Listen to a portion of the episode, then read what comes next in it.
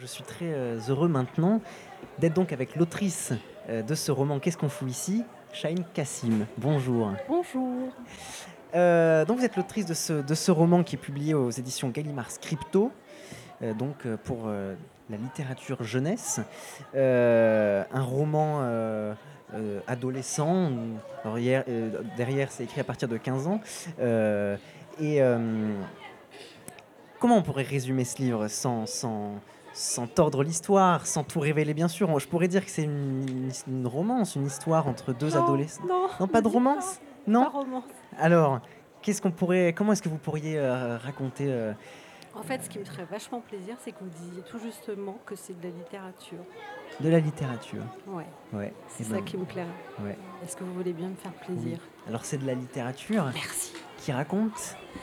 Euh, je pense que c'est un roman sur les failles euh, telles qu'on les rencontre euh, à l'âge adolescent, sans doute, euh, qui à la fois vous défendent l'enfance et aussi font de vous un adulte.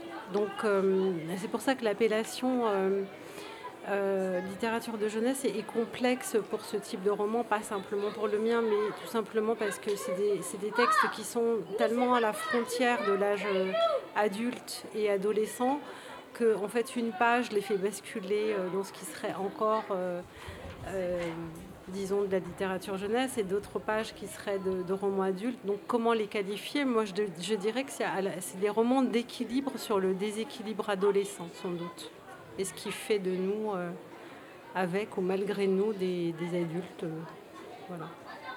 donc, cet ouvrage donc, de, littérature raconte l'histoire euh, de Patricia et Julian, ou Julian à l'anglaise? Julian. euh, à l'anglaise. Euh, euh, c'est ça leur, leur histoire et, et un roman qui d'ailleurs dès la première page commence, alors c'est pas la première ligne, mais dès la première page, par une question, une question de, de Patricia. Est-ce que ça te dirait de coucher avec moi? C'est très direct, et c'est comme ça d'ailleurs que le, que le personnage Julian le ressent, mais c'est par là que commence leur histoire, tout commence par là. Oui, c'est vrai. En fait, c'est une histoire euh, d'amour à l'envers, c'est-à-dire elle commence par euh, juste l'histoire d'une fille qui n'a pas froid aux yeux et qui, presque pour s'amuser elle-même, se dit euh, je vais lui poser une question ultra directe que les filles ne posent pas. Et en fait, pardon d'utiliser ce, ce terme-là, mais en fait, c'est une histoire de cul qui devient une histoire d'amour. Ouais. Et Ouais, une ouais. histoire d'amour qui est euh, constitutive vraiment de, de ce qu'on peut être, puisque euh, elle, elle les fait l'un et l'autre euh, grandir d'une façon à la fois tragique et, et sensuelle, mais euh, en fait, ça devient leur histoire d'amour devient l'histoire de leur vie à chacun. Je crois que c'est un truc comme ça. Et Ah quand ouais. on est transcendé par, euh, par une chose plus grande que soi, et souvent, souvent on se on se réveille au lendemain de cette histoire et on est, euh, on est devenu un adulte pour le meilleur ou, ou pour le pire, je sais pas. Ouais, ouais. Mais, mais c'est ça, et puis j'ai- il y a parfois des, des retours entre plusieurs moments de, de- de- de- de leur histoire à ces personnages. Mais commençons par, par, le, par le tout début, c'est-à-dire d'où vous est venue cette, euh, cette inspiration, cette envie ou cette idée, je ne sais pas, d'écrire qu'est-ce qu'on fout ici, d'écrire cette histoire? Je suis pas allée chercher très loin.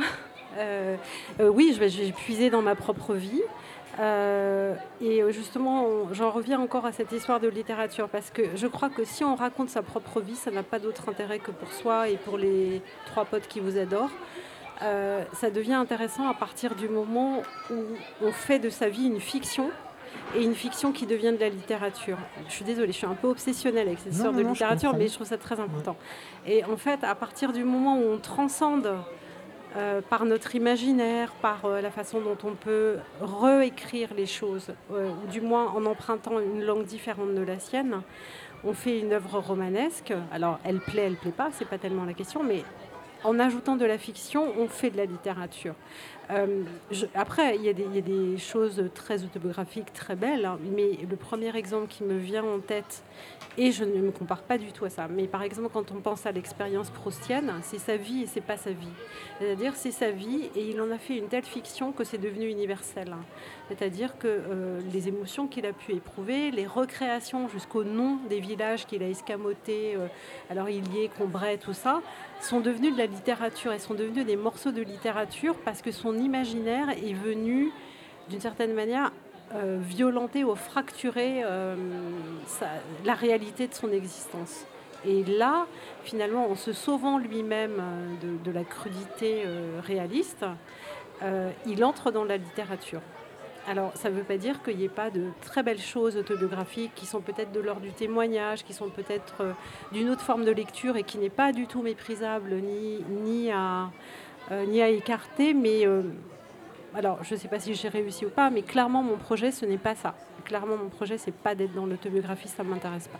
Oui, oui. Mais cette importance de la littérature, on, la ressent notamment par cette importance de, de l'œuvre de Blaise Sindras, L'Or, puisque ce, Julian euh, eh bien, est élève en, prépa euh, littéraire, euh, alors que, Patricia est, plutôt en prépa scientifique.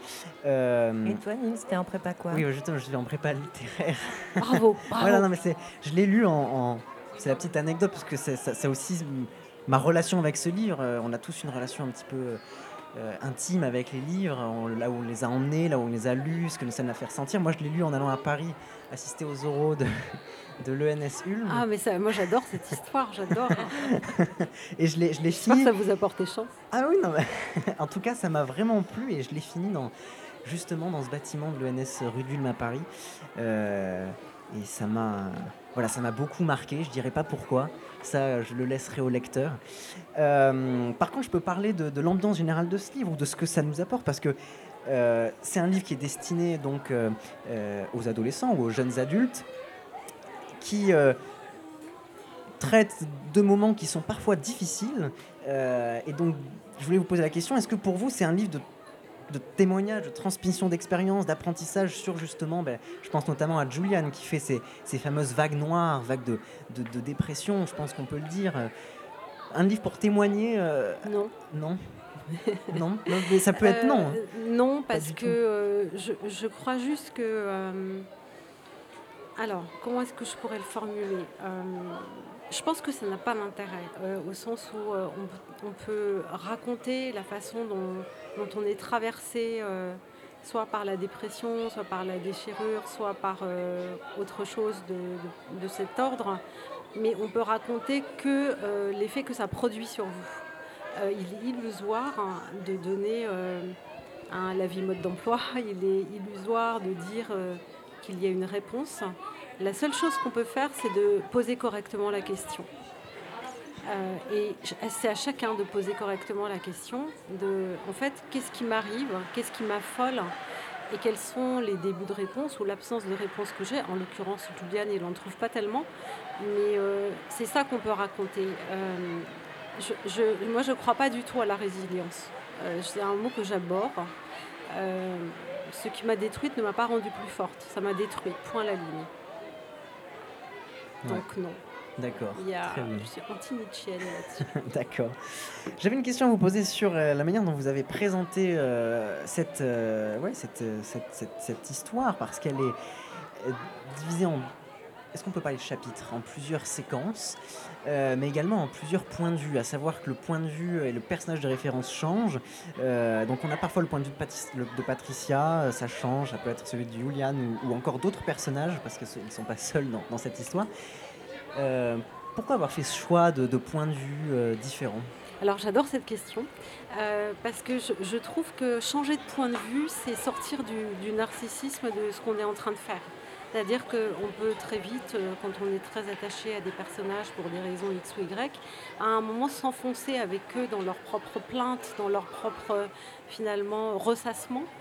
Et si on change de point de vue, en l'occurrence euh, ici euh, en changeant de, personne, de narrateur qui raconte l'histoire, finalement on décale son regard. Et en décalant son regard, on n'est plus dans, l'évitement de, ce que pose la question de quelqu'un qui regarde quelqu'un d'autre en train de souffrir.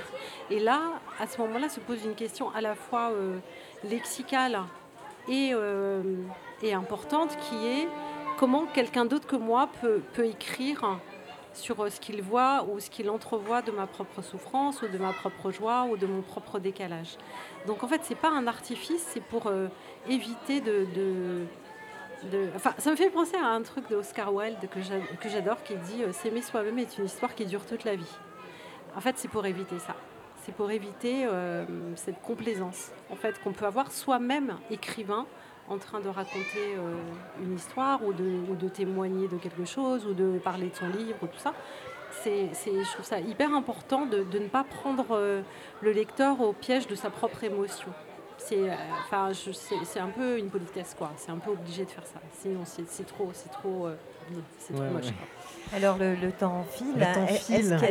Est-ce qu'il te reste une dernière question? Euh... Parce qu'on avait des, Pardon, c'est moi qui suis trop longue. Mais hein. pas, du tout. Ah, mes questions on cherche la longueur un petit peu. tout, tout, est bien, mais nous avions prévu avec toi, je crois, une ordonnance ah littéraire parce qu'il me semble que. En plus, il faut que, je prescrive moi qui, n'ai aucune solution à rien. Alors, ça va être mais on aime beaucoup ça, on aime beaucoup. Une dernière question ou pas de dernière question Alors une dernière question, c'est oui, une, petite question.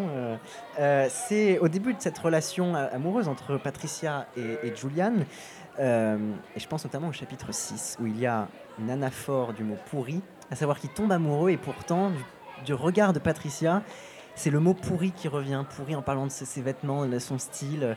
Et il y a plusieurs mots comme ça, même après on parle de regret. Son jean pourri. alors comment on, tombe amoureux pour, pour, le personnage de Patricia tout en euh, ayant ce mot qui revient en anaphore comme ça ah, alors là, euh, vous voyez, vous me, prenez au piège. Euh, moi, je, crois que c'est une façon de, dire, de dire même, si tu es nu, je vois ton absence d'artifice et ton absence d'artifice, elle, est visible pour moi malgré tout ton attirail pour faire croire que tu peux passer inaperçu. En fait, c'est un peu la lettre volée. C'est un peu euh, Edgar Allan Poe. C'est euh, tu es tellement là qu'on ne te voit pas, mais moi je te vois. Je crois que c'est un truc comme ça. enfin, c'est de l'amour, quoi. Je crois. Super. Merci beaucoup. C'était trop bien. Merci beaucoup.